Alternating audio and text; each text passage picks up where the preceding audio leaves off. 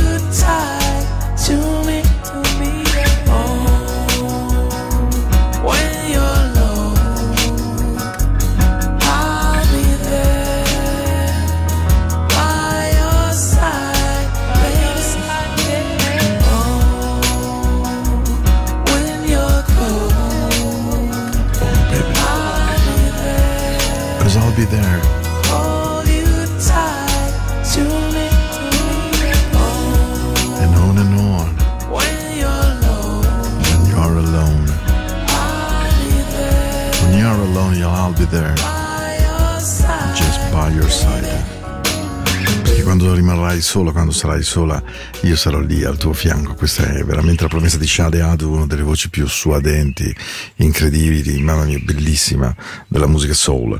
Oggi, 8 maggio, il tempo è così sempre ballerino, però fa niente. Tra l'altro, prima di cominciare subito di nuovo a brontolare su pioggia o non pioggia, provate a immaginare cosa sarebbe la nostra estate nei morsi di una nuova, ennesima siccità. Quindi eh, portiamo pazienza e siamo grati al cielo che ci sta regalando un po' di acqua, tra l'altro così un po' cadenzata in maniera tale da non fare grandi disastri come accaduto altrove e anche per poter bagnare la nostra terra. Abbiamo bisogno, siamo fatti d'acqua e l'acqua è qualcosa che ci eh, che fa proprio bene. Eh, esattamente come questa canzone di Agero che io amo sempre ascoltare e avevo proprio voglia di rimetterla questa sera. Si chiama Just to be loved by you, semplicemente essere amato da te, è enorme, grande, meraviglioso. E lui la canta così bene. Questa è Into the Night, la musica della notte di questo 8 maggio, in cui avevo voglia di tornare indietro alle prime puntate di qualche anno fa. Oh, na na na na Che bella se la vita potesse fermarsi e fotografare certi attimi. Se si potesse veramente avere una Polaroid del cuore che è fatta di quel momento magico in cui torniamo bambini felici. I was down to the bone, I was lonely. Only yesterday. Didn't know I was throwing my chances away. Then you came along just enough to see far beyond the fool that I had come to be. Oh, just to be loved by you is like having all my sweetest dreams coming true. Mm, you showed me something I.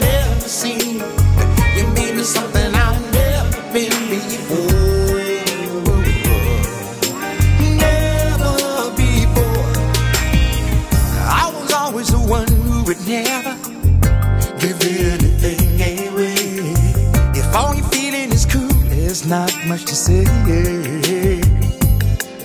When the silence got too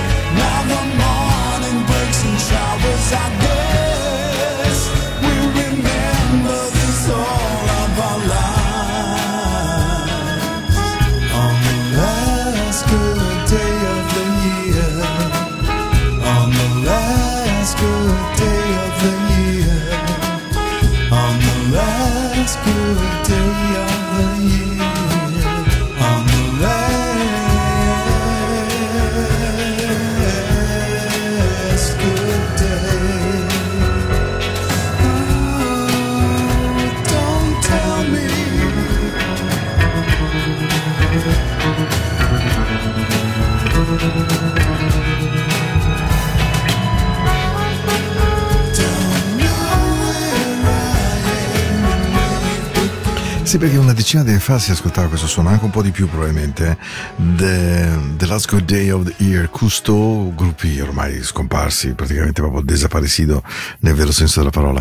Però non so perché questa sera avevo voglia di prendere una sorta di pacchetto di suono, avevo voglia di, ma- di fare una trasmissione tutta in CD, esattamente come prossimamente me ne faccio una solo vinile con voi, così faccio ascoltare magari suoni che ha un po' di tempo che non metto perché tra il fatto che scarico tutta la musica ormai via computer, ci sono le novità, ci sono i grandi hits e chiaramente a poco a poco sto digitalizzando tutta la mia discoteca, non semplice, è un'impresa abbastanza ardua ed impegnativa. Questa è Into the Night, questa è la musica della notte, questa è Radio Ticino, io sono Paolo, sto con voi fino alle 22 precise di questo lunedì 8 maggio e vi ricordo che vado in onda ogni lunedì ed ogni mercoledì se la mia musica vi piace dalle 21 appunto alle 22, sono in replica la domenica sera dalle 22 alle 24, mi trovate nel podcast di Into the Night su Spotify e sul sito della radio. E ho una piccola radio 24 ore al giorno, una radio tematica che trovate appunto nel sito di Radio Ticino che si chiama Into the Night Radio che seguo con molto molto molto amore. Oh sì. Let's talk about the look of love. Is in your eyes. The look of love. Mamma mia che romantica. Guardando fuori un lago. Zeppo di nubi e di pioggia. E di Zweifel.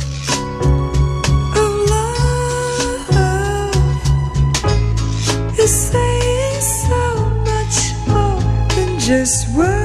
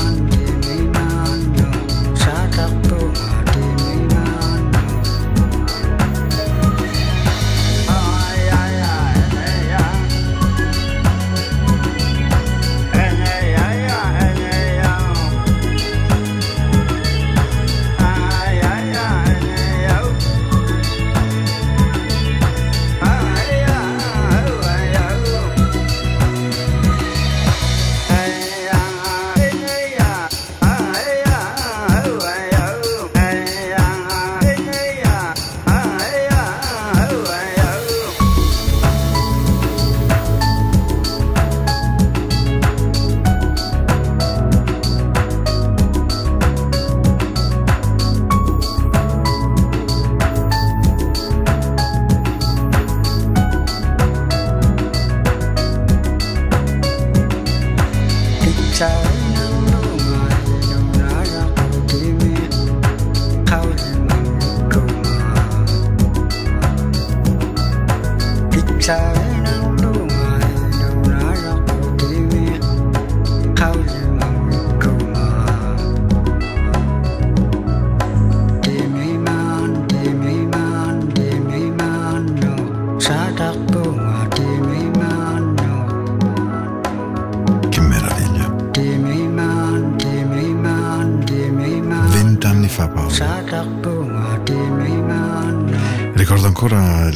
Curzel di Locarno, eh, credo 2001, 2002, insomma, insomma agli inizi della mia collaborazione con la società eretica Supercinerina e feci una clip iniziale eh, durante il, l'approvazione del bilancio e questa eh, era un volo incredibile a raso terra attraverso le acque e le montagne meravigliose del Locarnese, del comprensorio dove la Sopracenerina serve l'acqua. E devo dire che fu emozionante, ma veramente emozionante mettere questo suono in questa sala e vedere tutte queste persone che insomma quando vanno normalmente a un'assemblea degli azionisti non si aspettano un momento così emozionante. La canzone era meravigliosa e riascoltata vent'anni dopo mamma mia Paolo you're getting old. È, è, veramente ancora oggi magica. È una preghiera indiana Apache naturalmente Comanche adesso non so esattamente quale tribù indiana ma non indiana nel senso di New Delhi o Bombay. E uh, poi mi piaceva quella Into the Night. C'era un suono in quel periodo incredibile. Oggi l'abbiamo un po' smarrito è il momento nel quale anche Matteo decide di fare Cotton Creatures of the Night in cui la lounge ha un grande spazio l'etnica ha un grande spazio Buddha Bar Cost S, insomma tanta musica meravigliosa che abbiamo completamente eh, perso in giro, adesso abbiamo delle cose un pochino più orride e poi vabbè invece c'è il buon sole in giro. Avevo voglia questa sera e addirittura qui vado indietro a, mamma mia, La Ciotat 1974-75, questa è la versione remixata nuova di Santana.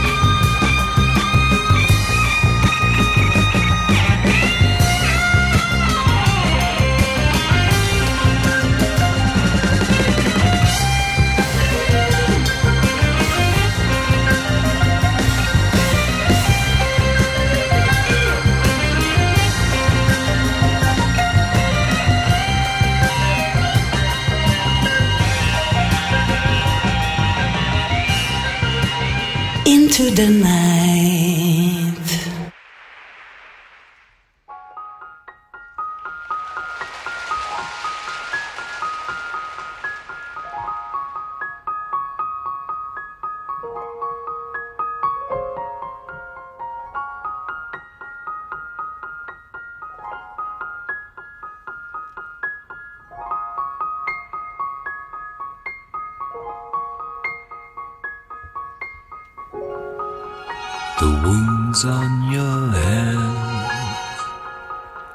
never seem to heal.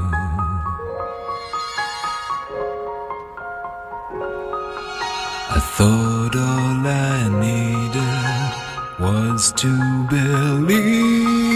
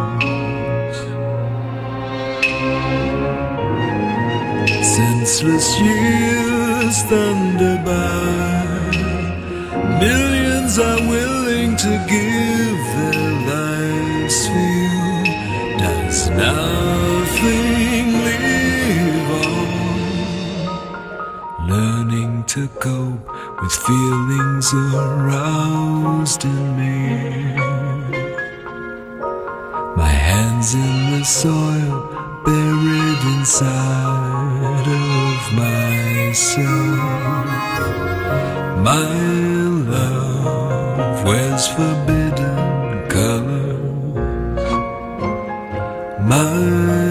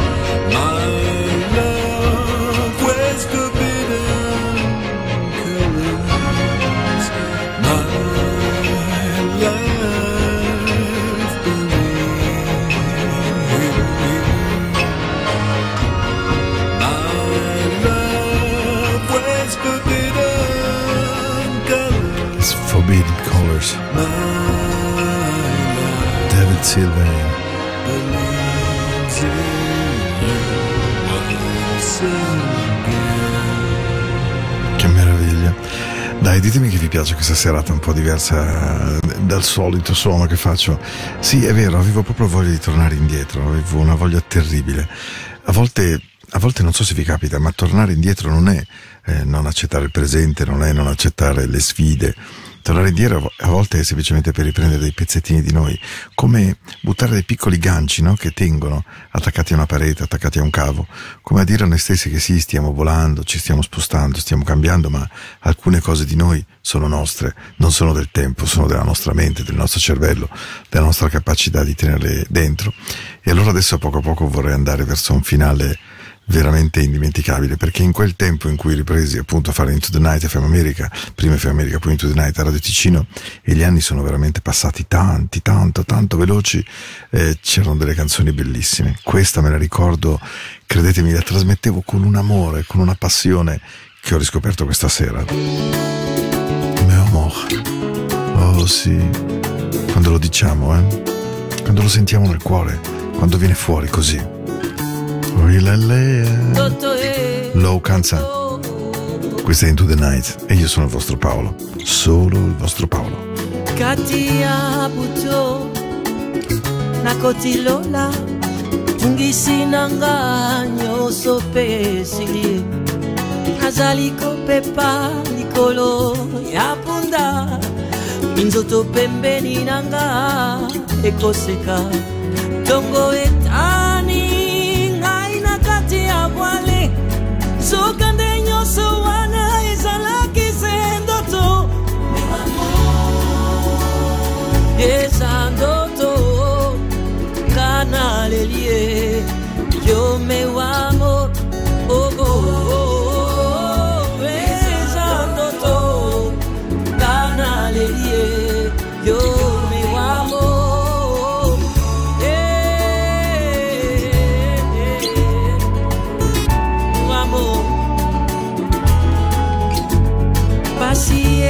elekie nakoti zamba eloko ya ndoto eza nde bozoba okomitungisa nyonso se pamba. Mpo bapasi na yo na molimo eleki ye ntongo etani ngai na kati ya bwale. Soka nde nyonso wana ezalaki se ndoto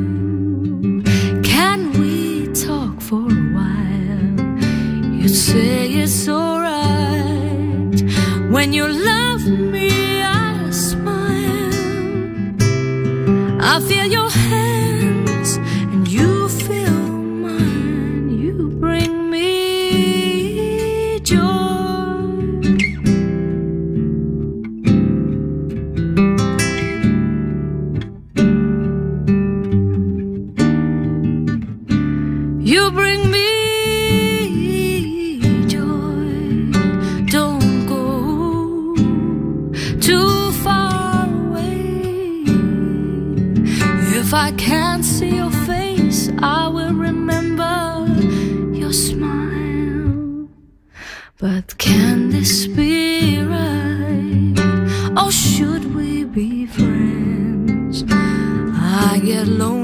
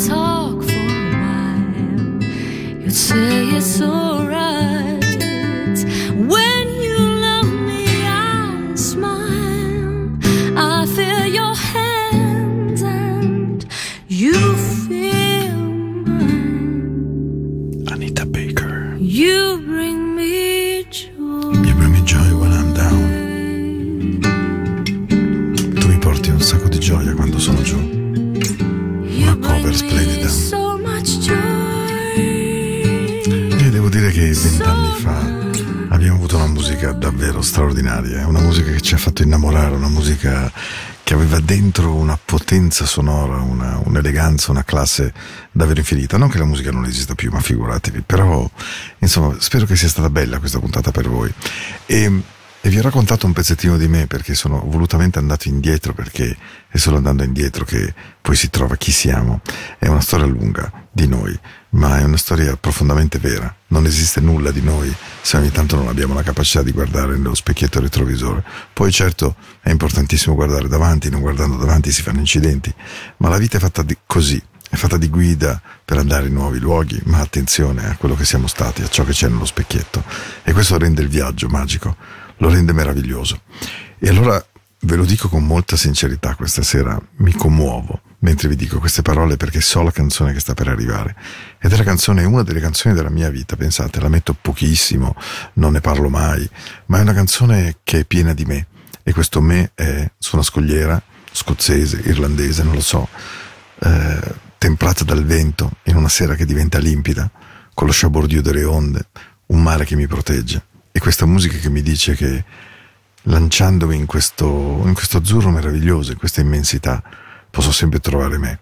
Questa è una delle canzoni più belle che io che co- conosca e mi scuso di trasmettervela così poco, ma questa sera è la mia buonanotte e per dirvi semplicemente che vale la pena essere qui e di dare il meglio di noi. Buonanotte, vi aspetto mercoledì.